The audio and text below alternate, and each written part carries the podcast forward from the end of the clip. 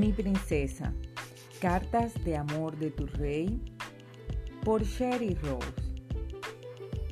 Mi princesa, serás recordada por siempre. Tu vida es un tesoro que bendecirá a los hijos de tus hijos. Yo te he elegido, mi princesa, para hablar de un futuro para las generaciones que seguirán tu ejemplo. Recuerda que son tus elecciones, tu carácter, tu amor y tu obediencia a mí lo que vivirá en memoria de ellos, mucho tiempo después de que te hayas ido de este mundo. Mi espíritu continuará proveyendo guía y esperanza a todos los que te hayan visto vivir en consecuencia con tu llamado. Yo he cubierto todo con mi sangre y te he limpiado de todo pecado. Quiero que encuentres gozo y un propósito al descubrir que no solo te he llamado a ti. Quiero transmitirte este gran honor para que lo pases a otros. Si tú caminas conmigo, el modelo de tu vida será más que un mero recuerdo. Se convertirá en una marca indeleble en el corazón y en la vida de aquellos que te hayan amado. Aún los hijos de sus hijos serán bendecidos a causa de que tú me has amado. Con amor, tu rey que es tu futuro. Dichoso el que teme al Señor, el que haya gran deleite en sus mandamientos. Sus hijos dominarán el país la descendencia de los justos será bendecida. En su casa habrá abundantes riquezas y para siempre permanecerá su justicia. Salmo 112, 1,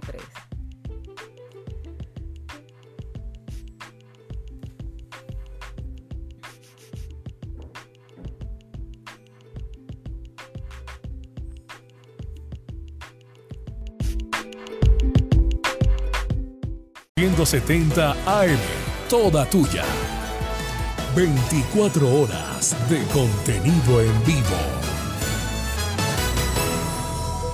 Mujer coseña, alegre y apasionada,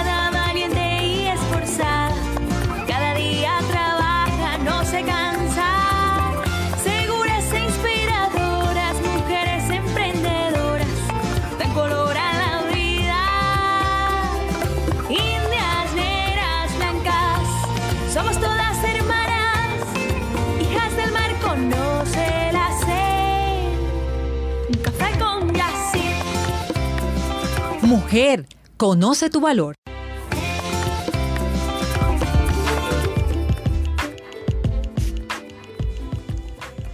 Mi princesa, cartas de amor de tu rey por Sherry Rose.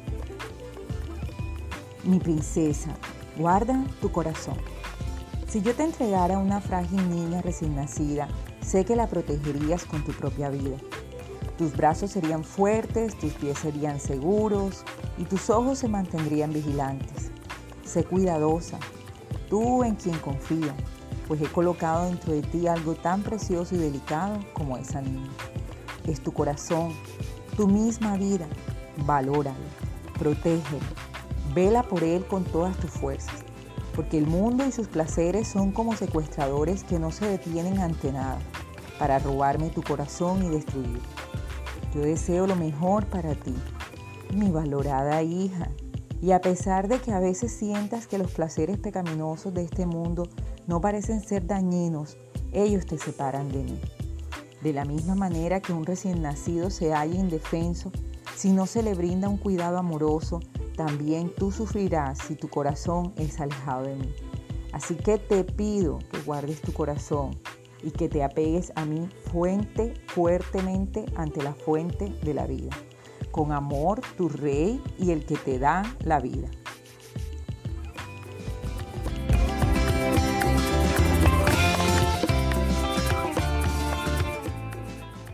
Muy buenos días a todos, les habla Yacir Torres, su amiga en la radio. Hoy es lunes 19 de abril, son las 9 y 32 de la mañana. Y usted está escuchando un café con Yacir, un café para despertar el alma, un café para alegrar la mañana. Bienvenido. En un café con Yassi, el pensamiento del día. Las palabras amables son como la miel, se aceptan con gusto y son buenas para la salud. Proverbios 16, 24. ¿Necesitas creatividad? En Saulo Torres Marketing and Business damos vida a tus redes sociales. No más excusas para llevar tu negocio a otro nivel. Síguenos en Instagram como Saulo Torres Agencia Digital o llámanos al 300-623-2644. En Saulo Torres Marketing and Business, ahora somos más. Neurodinamia, experiencia y tecnología para la salud que mereces. Caminos IPS hacia la salud de tu familia ofrece atenciones particulares, odontología con rehabilitación oral y urgencias a 24 horas, laboratorio, medicina general y especializada por teleconsulta o domiciliaria. Escríbenos al WhatsApp 321-815-3776 y visítanos en la página web www.caminosips.com. Caminos IPS hacia la salud de tu familia. Mamá y papá, no me maltrates cuando me equivoco. Recuerda que los errores son oportunidades para aprender. Una campaña por los buenos tratos en la infancia, de hijos con propósito y un café con... Neurodinamia, experiencia y tecnología para la salud que mereces.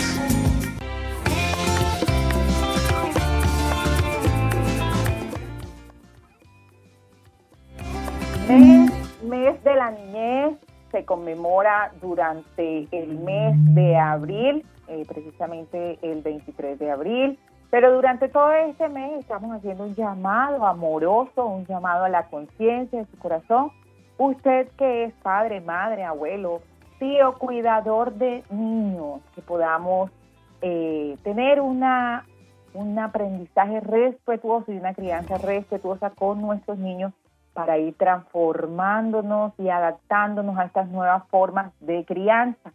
Hoy tenemos un tema muy especial, como siempre, y queriendo dejar que este café calientico ahí en su corazón arda y sobre todo con una situación muy puntual que nos sucede a todos. Quien, quien diga que, que no le ha sucedido es, es mentira, es embuste, como decimos nosotros aquí en nuestra querida Colombia. Mire, ¿quién no ha cogido rabia con un niño? ¿Quién no sabe controlarse con un niño? ¿Quién, qué niño a uno no le saca la paciencia por más amoroso, por más fraternos que seamos nosotros con nuestros niños? No, los niños tienen la capacidad de llegar a, sacarnos la paciencia, alterarnos y muchas veces las circunstancias de la vida eh, los momentos difíciles que estamos atravesando nos presionan, nos sentimos frustrados y descargamos con rabia sobre nuestros pequeños. Y vamos a hablar con la especialista en infancia, cultura eh, y desarrollo y cultura, graduada de la Escuela Ministerial de Niñez, Adolescencia del IBRP en Argentina tiene un diplomado en prevención del abuso sexual infantil, educadora para la familia, en disciplina positiva y es creadora del proyecto Hijos con propósito, con quien nos hemos unido en este mes de la niñez y es la campaña de los audios que usted escucha de los niños, donde le piden con mucho amor que por favor tenga paciencia, que no le grite, que le explique, que tenga en cuenta que es un niño. Así que, bueno, estamos atentas a que nuestra invitada del día esté aquí presente en un café con jazz. El invitado del día en un café con jazz. Damos la bienvenida a Dey María Calderón, administradora de empresas, especialista en infancia, cultura y desarrollo. Bienvenida, Dey. ¿Cómo estás en este precioso lunes que Dios nos ha regalado? Muy buenos días, Jessy, y a, y a todo el equipo de La Cariñosa y a todos los amables oyentes escucha, ¿no? Muy contenta por esta campaña que empezamos y bueno, porque el corazón de ustedes está cuidar y proteger a los niños. Muy buenos días. Gracias, de a ti. Y bueno, vamos a, entrar de una vez a debatir, a conocer un poquito acerca de este tema que hoy lo hemos titulado Controlando mi rabia puedo ser un padre asertivo. Controlando mi rabia, puedo ser un padre asertivo. Entonces, Dave, cuéntanos, ¿qué es la rabia y por qué aparece? Bueno, sí. es tan importante conocer que la rabia es una emoción que aparece cuando nos sentimos bloqueados en la consecución de una meta o de un objetivo que queremos conseguir o nos bloquea la satisfacción de una necesidad. Es una emoción que simplemente aparece, que no es ni buena ni mala, pero que sí está en nosotros la responsabilidad de qué hacer cuando esta rabia aparece. Esta rabia aparece ya así frente a una amenaza a mi dignidad o porque siento que un comportamiento está equivocado o frente a una acción que traspasa mis límites. Y yo creo que a todos nos ha pasado, ¿cierto? Sentimos que nuestro cuerpo cambia, quizás las mejillas se ponen rojas, hay una aceleración cardíaca, las manos se ponen frías, es una respuesta fisiológica de nuestro cuerpo frente a una amenaza que tenemos. Quisiera mencionar ya que la rabia hace parte de la respuesta de nuestro cerebro frente a un ataque. Es decir, que en el momento que tenemos rabia dejamos a un lado el cerebro racional, el que piensa y empieza en nosotros a surgir un cerebro reptil, que es el que ataca. Entonces es importante mencionar eso en esta mañana. Mira qué interesante todo esto que nos acabas de explicar acerca de los tipos de cerebro que, salen, las emociones que salen de una vez cuando nos molestamos, cuando pensamos que alguien está llevándonos la contraria. Por eso es importante controlar, saber qué es la rabia, pero también saber de dónde puede venir esa rabia para nosotros puntualmente, porque es individual. Lo que le da rabia a unas personas, a otras personas no le da rabia. Entonces, cómo identificar, ¿verdad? De esa, esos motivos que a nosotros nos producen esa rabia y entender que no debe causarnos rabia, ¿verdad? ¿Cómo hacemos, cómo podemos lograr ese, ese pequeño equilibrio? Así es. Nosotros tenemos que tener claro que la rabia es una emoción natural, ¿cierto? Entonces, ¿qué debo hacer yo con esa rabia? Lo importante es que nosotros podamos ser asertivos y podamos controlar la rabia de una manera en que puedas expresar lo que sientes, lo que piensas, pero con respeto. La rabia ya si no la podemos guardar, no podemos, porque ese es un tipo de rabia implosiva donde la persona termina haciéndose daño ella misma porque guardamos, tragamos, como decimos comúnmente, y no, la rabia hay que sacarla, pero de una manera respetuosa, siendo asertivos. Y hoy vamos a aprender esta manera de ser asertivo y poder controlar esta rabia y no hacerle daño a nuestros hijos. Es, es difícil, digamos. Me pongo en la actitud de padre, no, bueno, en este momento no como, como eh, lo que estamos aprendiendo, capacitándonos, enterándonos, pero eh, entender que los motivos de la rabia que estamos hoy dialogando es puntualmente con los niños, ¿verdad? Con los niños que no entienden cuando les estamos hablando uno, dos, tres veces, o sí entienden, pero no, no, no nos quieren hacer caso, o sea, no hacen nuestra voluntad. Puntualmente en estos ejemplos con la niñez, que es cuando se desborda esa emoción y vamos a pegar con rabia, vamos a gritar con rabia. Puntualmente estos ejercicios que ¿qué nos recomienda? ¿Cómo debemos actuar si ya el niño ha provocado, ha despertado esa emoción reptiliana en nosotros, como lo acabas de nombrar? Ahí, ¿cómo debemos nosotros atacar nuestra emoción o darle el manejo a nuestra emoción de la rabia? Bueno, hay dos puntos importantes que quiero tratar y es que tenemos unas herramientas inmediatas que debemos hacer en el momento que aparece la rabia y unas herramientas después que ya nuevamente estamos calmados y que tenemos nuestro cerebro racional activado. Entonces hablemos primero ya así de esas herramientas inmediatas, cuando aparece la rabia. Entonces hay un niño que hizo un comportamiento, aparece la rabia. Lo primero que debemos hacer papás es aprender a respirar. Necesitamos saber respirar para que nuestro cerebro tome oxígeno y podamos volver a la racionalidad. ¿Cómo respiramos? Inhalando, contando mentalmente hasta 5, exhalamos y nuevamente inhalamos. Es un proceso que se aprende. Poco a poco vamos respirando, contamos, exhalamos. Otra estrategia es que podamos tomar un vaso con agua. Esto va a regular también esta emoción y nos va a llevar a estar más tranquilos y empezar a, a ser racionales. Otra estrategia que recomiendan los psicólogos, los psiquiatras, es caminar, porque como la rabia es una respuesta fisiológica, se activan tantos neurotransmisores que necesitamos sacarlos y como a través del ejercicio, caminar. Otra estrategia buena puede ser tomar un cojín o una almohada y morderla, gritarla. Recordemos que la rabia es una respuesta de ataque por lo tanto hay que sacarla. Si necesitas morder un cojín, una almohada, puedes hacerlo. Conversar con alguien de confianza para exponer tus sentimientos. Esto es inmediato. En el momento que estamos frente a la rabia, no podemos ir enseguida a gritar, a pegar, a maltratar, porque recuerden que estamos en modo ataque, sino poder tomar estas herramientas, como comento, y luego ya hacer el ejercicio de buscar una solución. Y bueno, ahora hablaremos más adelante de cómo así. Excelentes recomendaciones hoy en la mañana de hoy con nuestra invitada especial de María Calderón, conversando acerca de cómo controlar la rabia y ser un padre asertivo. Son las 9 y 44 de la mañana y esto es Un Café con Jazz.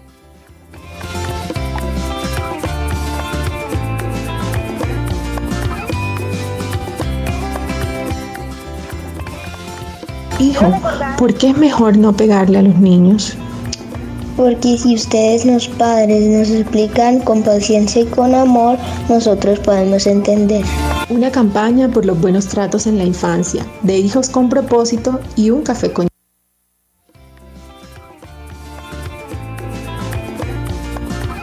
Bueno, ahí están escuchando ustedes los audios de estos hermosos niños donde solo nos piden que tengamos un poco de paciencia, un poco de calma.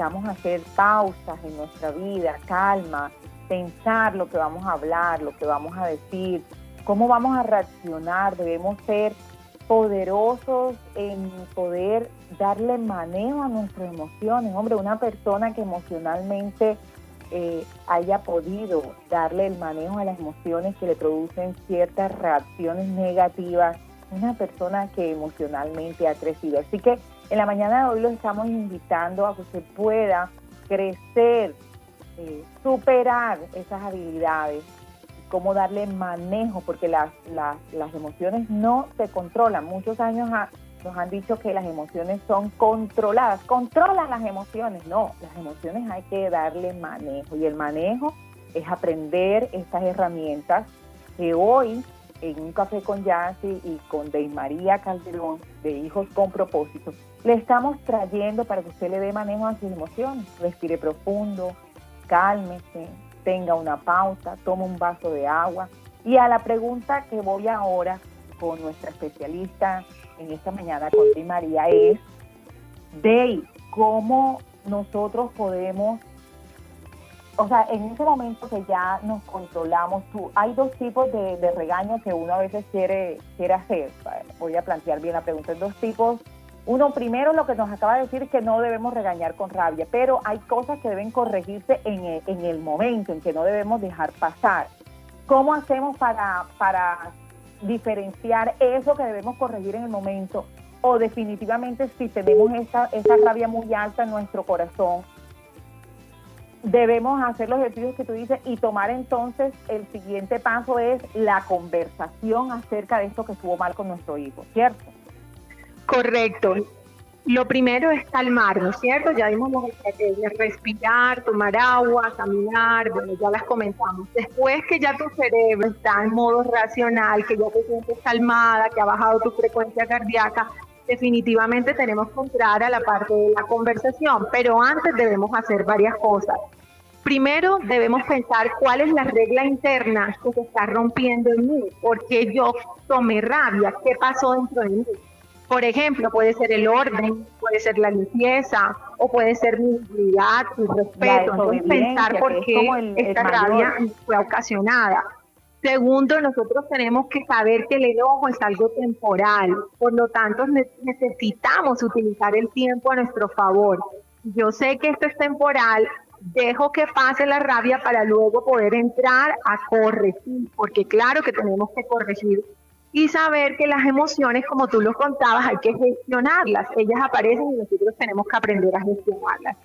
Luego, ¿qué vamos a hacer? Este es un paso importantísimo, la empatía. Antes de entrar a regañar o a conversar, es importante ponerse en los zapaticos del otro, ponerse en esos zapaticos chiquitos y pensar por qué lo hizo ¿Y qué gano yo con gritar o pegar? ¿O qué pierdo yo al tratarlo de esa manera? reflexionar nosotros mismos. Esto es una tarea rápida mental donde digo, ¿qué gano si lo grito? ¿Qué pierdo si lo hago? Y cómo me gustaría a mí que me dijeran, cómo me gustaría a mí que me corrigieran. Definitivamente la empatía es un paso muy importante para nosotros poder corregir y entrar a ser asertivos con nuestros niños. Cuando ya tú puedes colocarte en los zapatos y pensar cómo me gustaría que me, que me lo dijeran, ya entramos entonces a buscar soluciones y acuerdos juntos. Es importante poder expresar con las palabras correctas, decir, hijo, yo siento que esto que hiciste no estuvo bien. Hijo, me gustaría que hijo, te agradecería que siempre hablando desde el yo, desde mi perspectiva y no entrar a acusar, a regañar, porque entonces no va a haber cooperación. Es importante que hablemos desde lo que sentimos, desde lo que pensamos y desde lo que nos gustaría, para luego buscar soluciones en conjunto y crear acuerdos con los niños. Bueno, ahí tenemos un paso muy importante que creo que debemos tener claro y es, bueno, manejar la rabia. Luego se maneja la rabia, eh, ya sacar el momento, vamos a hablar. Se sienta uno ahí sin perder la autoridad, sin herir el corazón del niño, porque lo que buscamos es que tengamos relaciones sanas y que no dejemos. Miren, las palabras, eh, las palabras a veces se las lleva el viento, como dicen por allí, pero como usted hace sentir a su hijo, nunca se lo olvida. Yo estoy segura que muchos de los oyentes adultos que nos están escuchando en este momento recuerdan cómo sus padres lo hicieron sentir con un desprecio, con una palabra, con un maltrato y hoy todavía queda ese pequeño dolor en el corazón. Mi mamá sí me daba duro y me decía que yo no servía para nada o, o sea, que invalidaban a, a ese pequeño ser humano que está creciendo. Entonces, lo importante es que usted pueda tener una relación sana con su hijo y que sea un adulto sano para así romper los vínculos de violencia. Hoy nos preguntamos por qué la sociedad es tan violenta, porque somos violentos por naturaleza, por las crianzas que hemos tenido. Y no estamos juzgando a nadie, ni culpando a nadie. Muchos nos ha funcionado, a muchos nos ha servido, pero fíjate que estamos en un tiempo tan violento que debemos hacer un pare y reestructurar esas formas, esas nuevas formas de crianza respetuosa. Day, hay unas preguntas importantes las que tú acabas de decir, unos planteamientos importantes que cuando tenemos esta conversación con el hijo de yo me siento, me gustaría, o sea, imponer de esa forma lo que uno quisiera, la autoridad, lo que uno quisiera que él hiciera. Pero también me gustaría que rescatáramos eh, dos o tres preguntas que debemos hacer para iniciar esta conversación. ¿Cómo las podemos hacer? O sea, ¿qué le decimos al hijo? ¿Lo llevamos a la conciencia? Lo cuestionamos, lo juzgamos, ¿qué, ¿cuáles son esas preguntas que debemos darle al hijo con respecto a esa desobediencia, a ese mal acto que tuvo, a esa grosería, a esa mentira, a lo que haya podido hacer? ¿Cómo podemos llegar en la conversación para que el hijo también se desarme y pueda entendernos? Bueno, lo primero que nosotros debemos hacer, papás, es validar la emoción. Así como nosotros nos dimos cuenta que tenemos rabia, estamos gestionando una emoción, gestionar también la emoción del niño o del adolescente. Preguntarle, bueno, tú sé que te sientes, eh, quizás estaba feliz haciendo esto, o sé que te sientes mal por la manera como me contestaste, te entiendo sé que estás pasando por un mal momento o sé que entiendo que estás estresado por esto que está pasando, pero lo que hiciste no está bien, hijo. Yo me siento mal con lo que hiciste, siempre buscando desde lo, desde lo que el papá está sintiendo y no lanzar acusaciones. Porque cuando nosotros piensen en ustedes en los casos como adultos, cuando tú vas a tener una conversación con tu pareja o con un adulto eh, si te enseguida te empiezan a criticar, a decir, es que tú, es que tú, es que tú, enseguida hay un bloqueo mental, ¿cierto? Entonces nosotros vamos a hablar desde la reflexión propia. Sé que te sientes así, sé que me contestaste mal, pero esto no me gustó, yo me siento mal, me gustaría que fueras respetuoso conmigo y luego empezar a cuestionar, a hacer preguntas. ¿Por qué lo hiciste? ¿Qué crees que podemos hacer para que esto no vuelva a pasar? ¿Qué acuerdos podemos llegar? ¿Qué soluciones planteas? Porque recuerden, papás, que nosotros no queremos educar para el miedo. Aló. Te estamos escuchando fuerte y claro. Sí, nosotros no estamos educando niños con el miedo, nosotros no queremos un resultado inmediato, nosotros queremos desarrollar habilidades para la vida. Por lo tanto, es importante que llevar al niño a pensar, listo, lo hice porque me siento mal, porque hay algo detrás de ese mal comportamiento, pero necesito encontrar una solución para poder eh, llevar este comportamiento o esta acción a otro punto. Y es bueno ya si quisiéramos un ejemplo para que los papás pudieran también entenderlo de una manera práctica. Listo, bueno, son las 9 y 53 de la mañana, tenemos 7 minuticos, vamos a tratar de abordarlos y bueno, de invitarlos de una vez al próximo jueves, estén muy atentos que Dey María va a estar nuevamente con otro tema acerca de la niñez, de la educación respetuosa.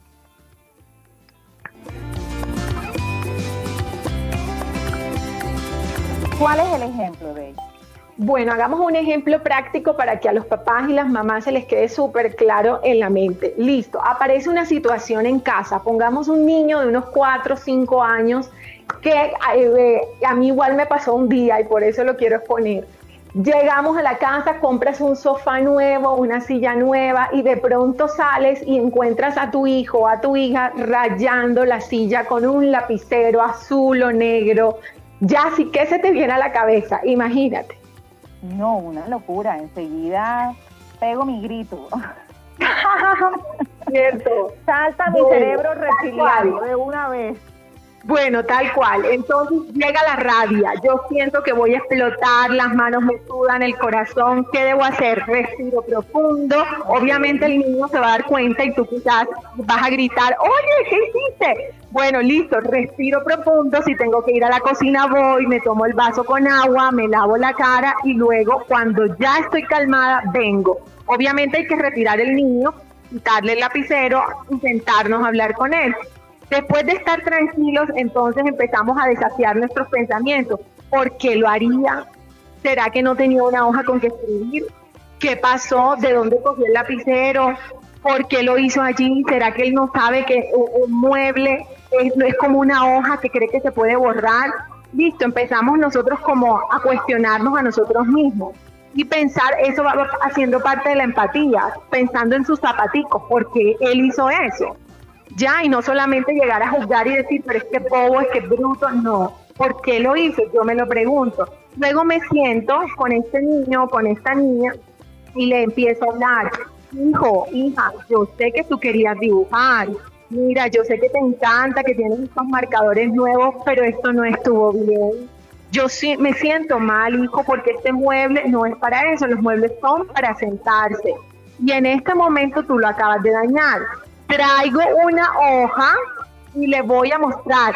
Los dibujos se hacen en el papel, en las cartulinas. Los marcadores se usan para esto. Coges tu manito y le empiezas a mostrar cómo se hace. En el mueble no se puede porque se va a manchar. Entonces, la próxima, por favor, me pides un papel, una hoja y lo vamos a hacer juntos o yo te doy el papel y tú lo haces, pero aquí no se hace.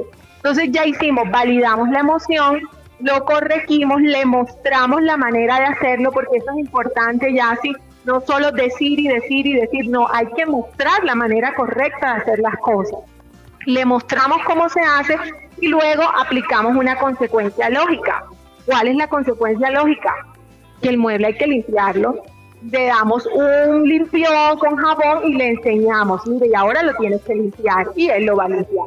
Entonces, ¿qué logramos aquí? El niño entiende que no se puede hacer, el niño sabe dónde lo debe hacer, que es en una hoja, y además el niño vive la consecuencia de haberlo limpiado, que es que lo debe limpiar. Quizás no va a quedar perfecto, pero ya él sabe que tiene, necesita limpiarla.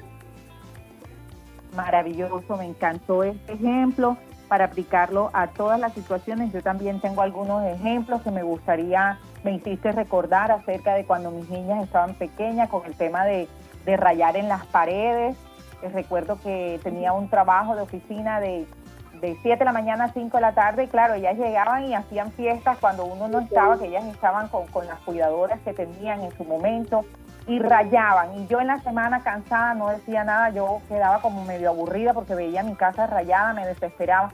Pero el sábado, fíjate tú, sí, que estaba ahí en la casa con ellas, les hacía un agua de jabón y les decía, bueno, vamos a jugar hoy, vamos a limpiar hoy todo lo que hicieron. Mamá, no, esto aquí no, tenían ellas dos, tres, cuatro años, estaban pequeñitas, mis tres hijas, y las ponía a lavar la pared con cuidado de que no se me, se me cayeran ni nada de eso, pero ellas aprendieron a que las paredes no se, no se, se rayaban. Y fíjate, sin mucho hablar también, ellas entendieron y ya cuando tuvieron la edad de 5, 6, 7, 8 años, yo, yo más nunca tuve problema con eso, ya ellas jamás me rayaron una pared del cuarto, de nada, tenían sus cuadernos, sus marcadores, yo habilité unos espacios, estaba pendiente que no les hiciera falta material para que pudieran expresarse, porque ellos, ellos son muy inquietas a De, Correcto qué bonito esta, esta conversación que hemos tenido hoy. Yo sé que les ha llegado mucho al corazón de todos nuestros amigos y amigas que están escuchando. Los invitamos a que el próximo jueves